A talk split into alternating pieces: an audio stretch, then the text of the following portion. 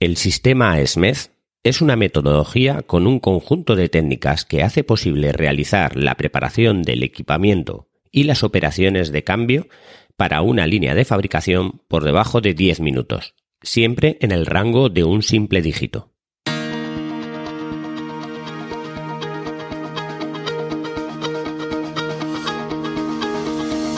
Hola, estás escuchando Proyecta, un podcast de Emilcar FM sobre dirección y gestión de proyectos, metodologías ágiles, lean, productividad y mucho más. Yo soy Abel Yécora y os voy a contar todo lo que tiene que ver con este mundo.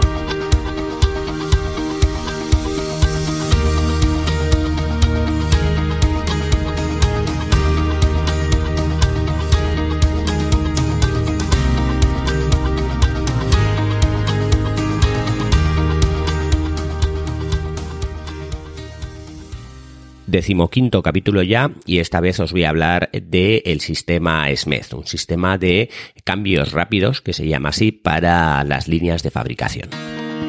Bien, el nombre de SMED viene de las siglas Single Minute Exchange of Die, eh, que básicamente eh, lo que viene a decir es eh, cambio de maquinaria en menos de 10 minutos, en, en, digamos, bueno, se supone que es en un minuto, pero se refiere a un cambio en menos de 10 minutos, en un, en un solo dígito de minutos. El sistema SMED es una metodología, como hemos dicho, con un conjunto de técnicas que hace, pues eso, posible eh, realizar una, una preparación del, del, equipamiento de una línea de fabricación en lo que sería eh, menos de 10 minutos. ¿Por qué el sistema SMED es importante? Pues hoy, como sabemos, los, los clientes quieren una variedad de productos y eh, solo y solo en una cantidad necesaria. No quieren no quieren eh, cientos de miles de piezas, sino sino lo que quieren es pues tres piezas para esto, diez para lo otro. Entonces los clientes esperan una alta calidad, un buen precio y una y una rapidez en la entrega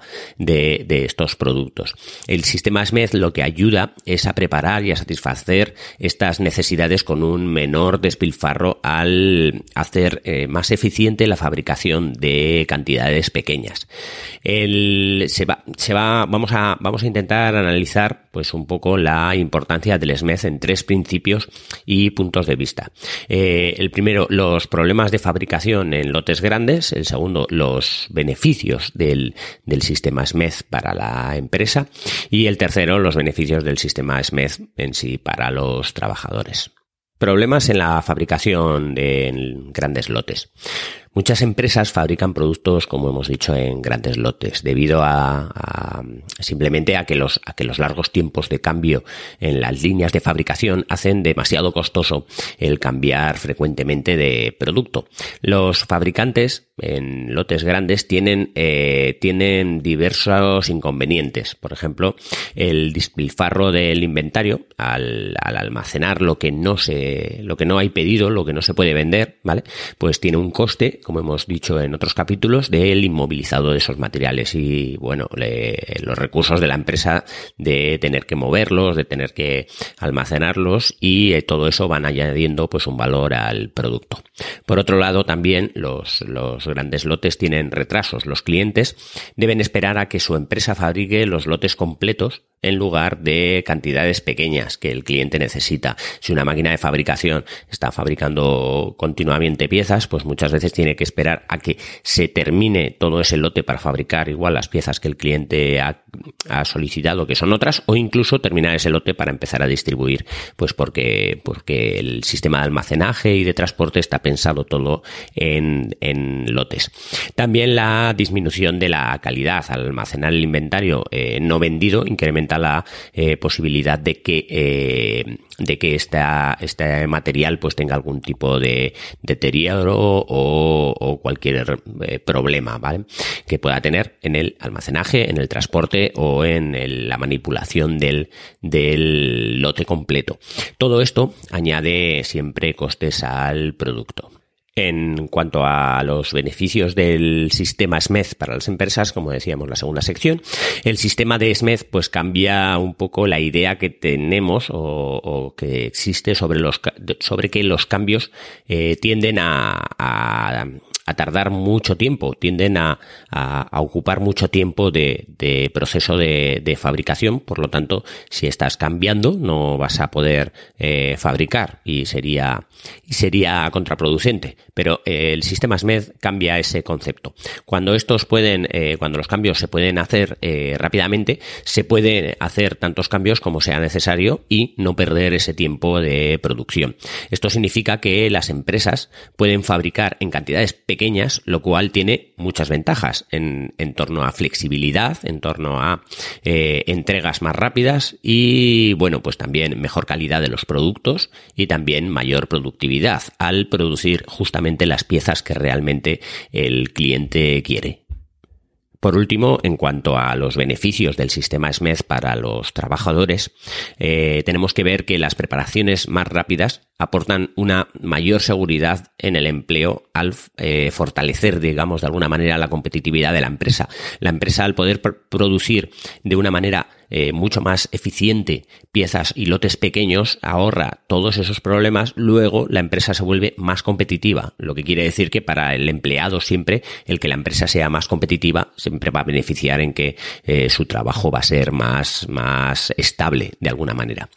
Eh, los cambios rápidos como el, como el resultado de las aplicaciones de los sistemas SMED hacen que el trabajo de la producción diaria sea siempre más fluido porque las preparaciones preparaciones más sencillas implican eh, menos estrés y eh, menos riesgo de accidente, ya que al tener que hacer una preparación muy simple en menos de, 10 minutos, pues eh, el empleado siempre va a trabajar de una manera mucho más eficiente porque sabe lo que tiene que hacer y, no le van a estar presionando desde la dirección para que la máquina esté menos tiempo parada. Cuando las preparaciones, digamos, o los cambios que hay que hacer en las máquinas para producir otros productos se alargan en horas, siempre la fábrica de alguna manera va a presionar a que el empleado lo haga lo más rápido posible. Y eso lo que puede provocar pues es accidentes, eh, el estrés de los trabajadores en los cambios y todo eso. También hay menos inventario, lo que se supone que hay menos desorden y que eh, en el puesto de trabajo, por lo tanto, los eh, productos, digamos, de alguna manera, la producción es más sencilla y segura al tener pues siempre todo mejor organizado. También tienes menos pérdidas en el inventario, menos, digamos, de alguna manera, menos estrés por el empleado que tiene que gestionar ese inventario, no son más que ventajas en este sentido. Y por último, las herramientas de preparación eh, en este sistema se suelen estandarizar y se suelen combinar, lo que supone un menor número de herramientas eh, a gestionar. En una máquina que tiene que producir varias piezas y, digamos que al final eh, hay que ponerle unos moldes, pues lo que se hace es poner un premolde para que esos moldes últimos que hacen las piezas encajen en ese premolde y no tengas que cambiar grandes cosas, sino simplemente pequeños eh, cambios con herramientas muy simples y muy fáciles para que el empleado pues no tenga que tener eh, todo una caja de herramientas porque no sabe si se va a encontrar que tiene que cortar cables o que tiene que mover eh, tornillos grandes o tornillos pequeños. Para poder explicar el sistema SMED tenemos que tener claro primero unos, unos conceptos y unos términos que son relevantes. Digamos que hay como tres secciones en las que se dividen todo lo que es el, método de fabricación. Uno son los procesos de fabricación, que son eh, procesar, inspeccionar, transportar, almacenar.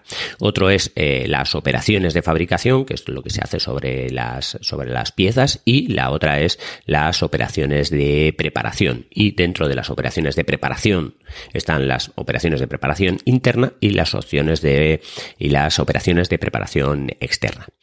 Como procesos de fabricación, eh, a ver, en una fábrica un proceso es un flujo continuo en el que las materias primas se convierten en productos terminados. Siempre que hemos hablado de procesos, procesos es eh, siempre un sistema, un, un proceso, un algo por el cual algo entra eh, por un lado y sale por otro lado transformado o, terminado, ¿vale? En este caso, pues la fabricación es eso, es un proceso básicamente en el que entra una materia prima y sale eh, un producto terminado. Eh, bueno, un proceso es la forma en la que, en la que eso, en el que la forma o el método o el modo para poder fabricar algo, para poder hacer algo. Los procesos eh, de fabricación tienen, como hemos dicho antes, cuatro fases elementales. La de procesar, que es la de montar o desmontar o alterar eh, la forma de la cualidad del, o lo que sea de la materia prima. La de inspeccionar, que es comprobar que, que la pieza que ha salido eh, eh, o la que va a entrar o la materia prima siempre eh, cumple con el estándar que nosotros hemos marcado. El transporte, que es el cambiar de localización esa pieza, porque esa pieza nunca va a estar en el mismo sitio, o sea, no, no, no normalmente no son las máquinas las que se mueven, sino son las piezas las que se mueven. Y luego también el almacenaje, que es el, periodo de tiempo en el cual eh, no hay ni trabajo, ni transporte, ni nada, ni inspección, ni nada, eh, y el producto está en algún sitio esperando a, bien o otra parte del, del, proceso de fabricación o eh, está esperando a ser vendido en el almacén. Entonces, para completar, hay que tener en cuenta que eh, en un proceso de fabricación, todas, todas, todas las piezas, todos los procesos de fabricación siempre van a tener eh, estas, estas, digamos, fases, estas cuatro fases, ¿vale? Todos los productos se van a procesar, se van a almacenar, se van a transportar, se van a inspeccionar y, luego almacenar otra vez. O sea, el, proceso, digamos, de, de, de, fabricación por norma general, pues primero las piezas cuando llegan se almacenan, eh, que son las, las materias primas se almacenan, los componentes luego se transportan hasta la máquina, luego en la máquina se procesan, se transforman, se hace lo que se tenga que hacer, luego se vuelven a almacenar al salir de la máquina, luego se transportan al almacén o al, o al digamos, al sistema de inspección o, o, a la parte de inspección, se inspeccionan y luego otra vez se transportan al almacén y se almacenan. Entonces, eh, todas estas cuatro fases que hemos dicho de procesar, inspeccionar, transportar y almacenar se hacen en todos lo que, en todos los procesos de fabricación. Bien, pues dentro de, de esa parte de procesar, de, de, ese elemento de procesar, es donde están las operaciones esenciales de, de fabricación y las operaciones de preparación. Bien, como comentaba, una eh, en las operaciones de fabricación, una operación es cualquier acción que se realice eh, por un trabajador o por una máquina sobre eh, las materias primas, sobre el, el, stock en el en proceso de fabricación o sobre los productos terminados. Una operación es lo que se hace para fabricar algo. La fabricación es la cadena, es una cadena de operaciones y procesos y esta cadena eh, lo que tiene es operaciones eh, esenciales que aportan valor eh, a, lo que estamos fabricando, añadiendo, añadiendo algo o transformando y operaciones de preparación que son eh, aquellos ajustes o cosas que tenemos que hacer para preparar que la máquina haga su, su operación o que la persona haga su operación sobre o, su operación esencial sobre la pieza que vamos a fabricar. Entonces, dentro de estas, de, de estas operaciones de, de, preparación, las esenciales tenemos claro que son aquellas que van a aportar valor, pero las, eh, las operaciones de preparación va a ser las que se van a realizar antes y después de cada lote. Y hay, dentro de esas eh, operaciones de, de, preparación, hay dos eh, tipos. Está la preparación interna, que es aquella en la que eh, la máquina tiene que estar parada para poder, eh, para poder preparar ¿vale? Y la preparación externa, que es aquella en la que la máquina no tiene por qué estar parada y por lo tanto se puede seguir eh, haciendo esas operaciones de preparación aunque la máquina eh, siga funcionando. Por ejemplo, eh, si nosotros tenemos un lote de materias primas que tenemos que meter a una máquina, el desprecintar esas materias primas no implica que tengamos que parar la máquina para poder hacer esas, esas opciones de preparación o cuando salen las piezas las tenemos que paletizar, la máquina puede estar funcionando mientras estamos paletizando. Eso son operaciones externas. Pero sin embargo, el el poner el troquel que va, que va a ir en una prensa, pues la máquina hay que pararla, la prensa hay que pararla para poner ese, ese troquel y cambiarlo para que la prensa siga funcionando con el nuevo troquel. Bien, las, eh, las operaciones de preparación, tanto internas como externas, están presentes en, los, en las cuatro fases del proceso de fabricación.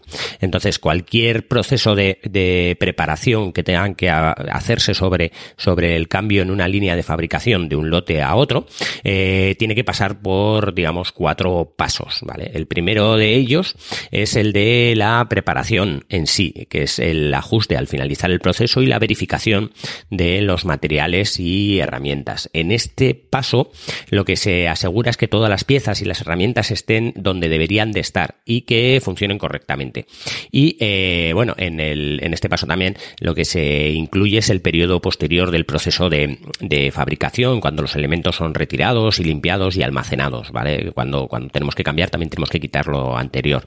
Y eh, bueno, en este, este paso se suele realizar por norma general con la máquina parada y suele suponer un 30% del tiempo total que tenemos para el cambio.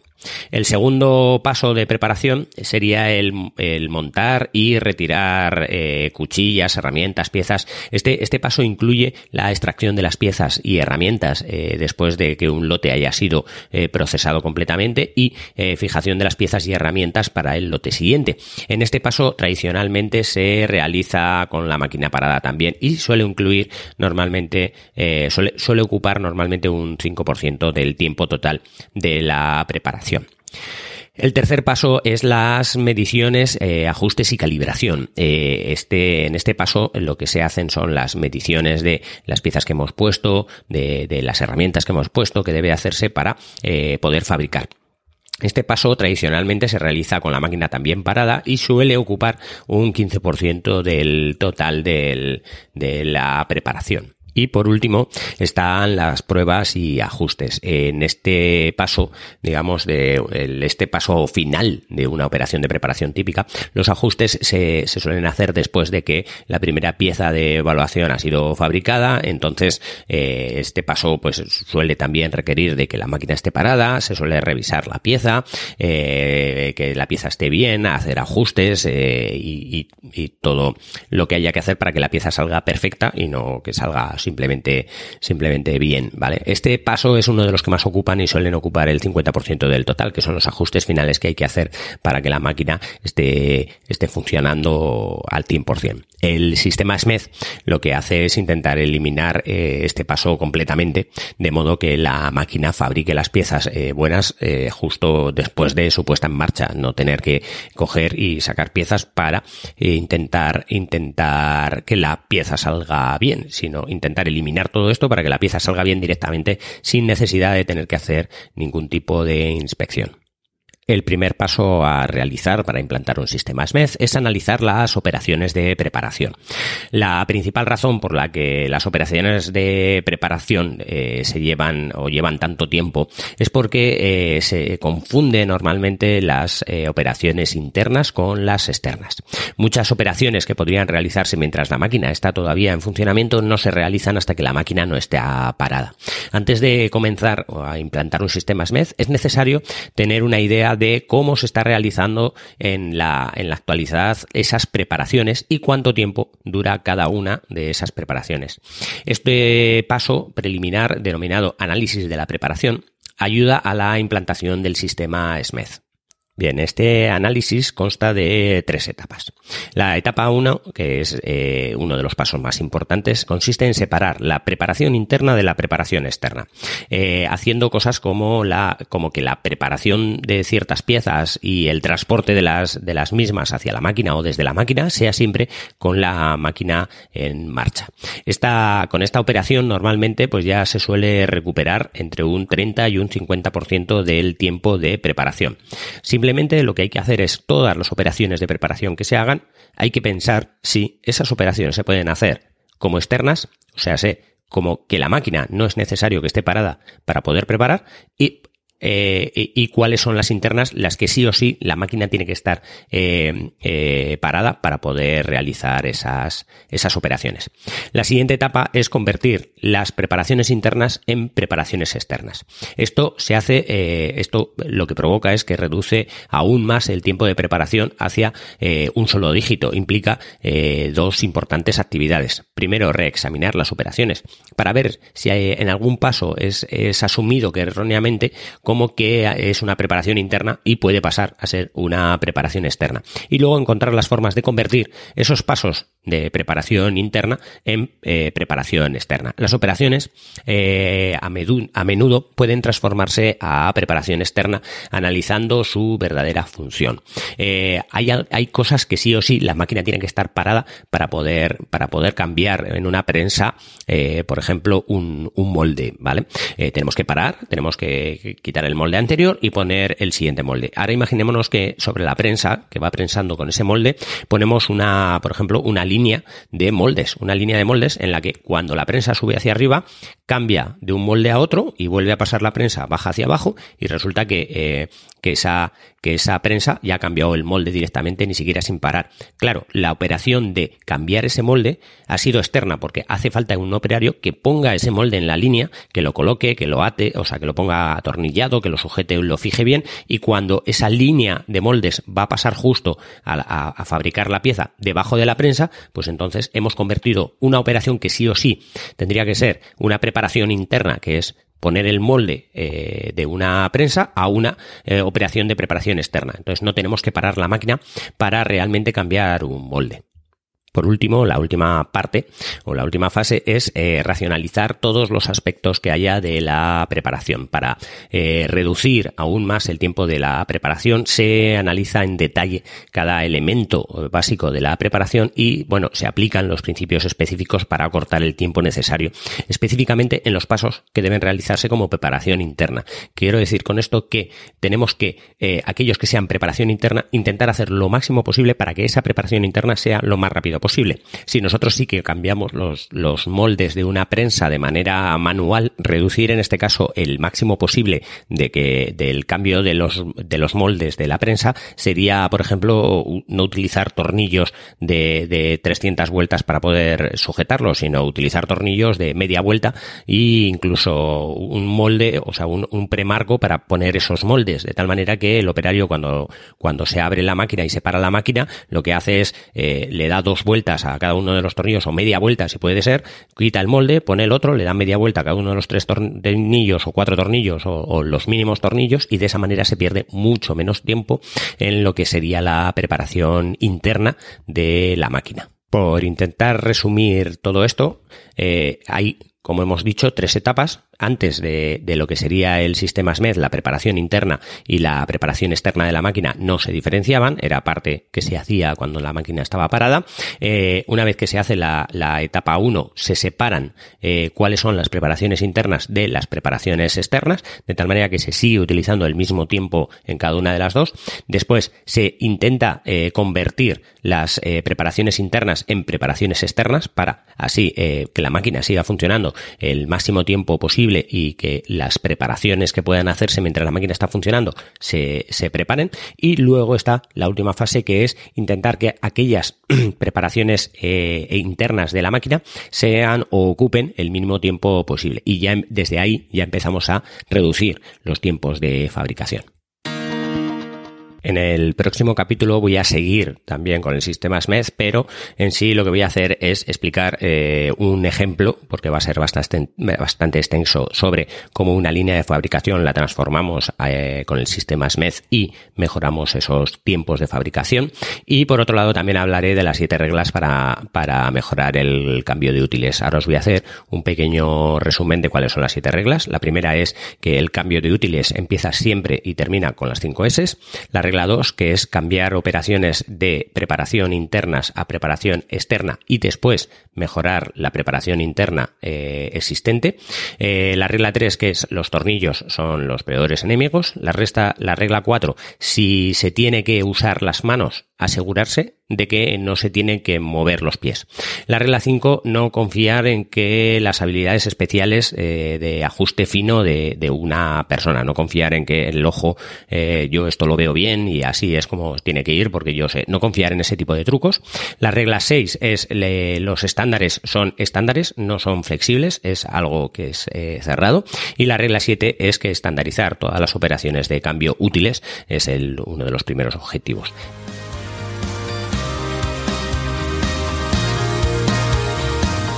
Y hasta aquí el capítulo de hoy. Muchas gracias por escucharme. Tenéis todos los medios de contacto y la información y los enlaces del capítulo en emilcar.fm barra proyecta.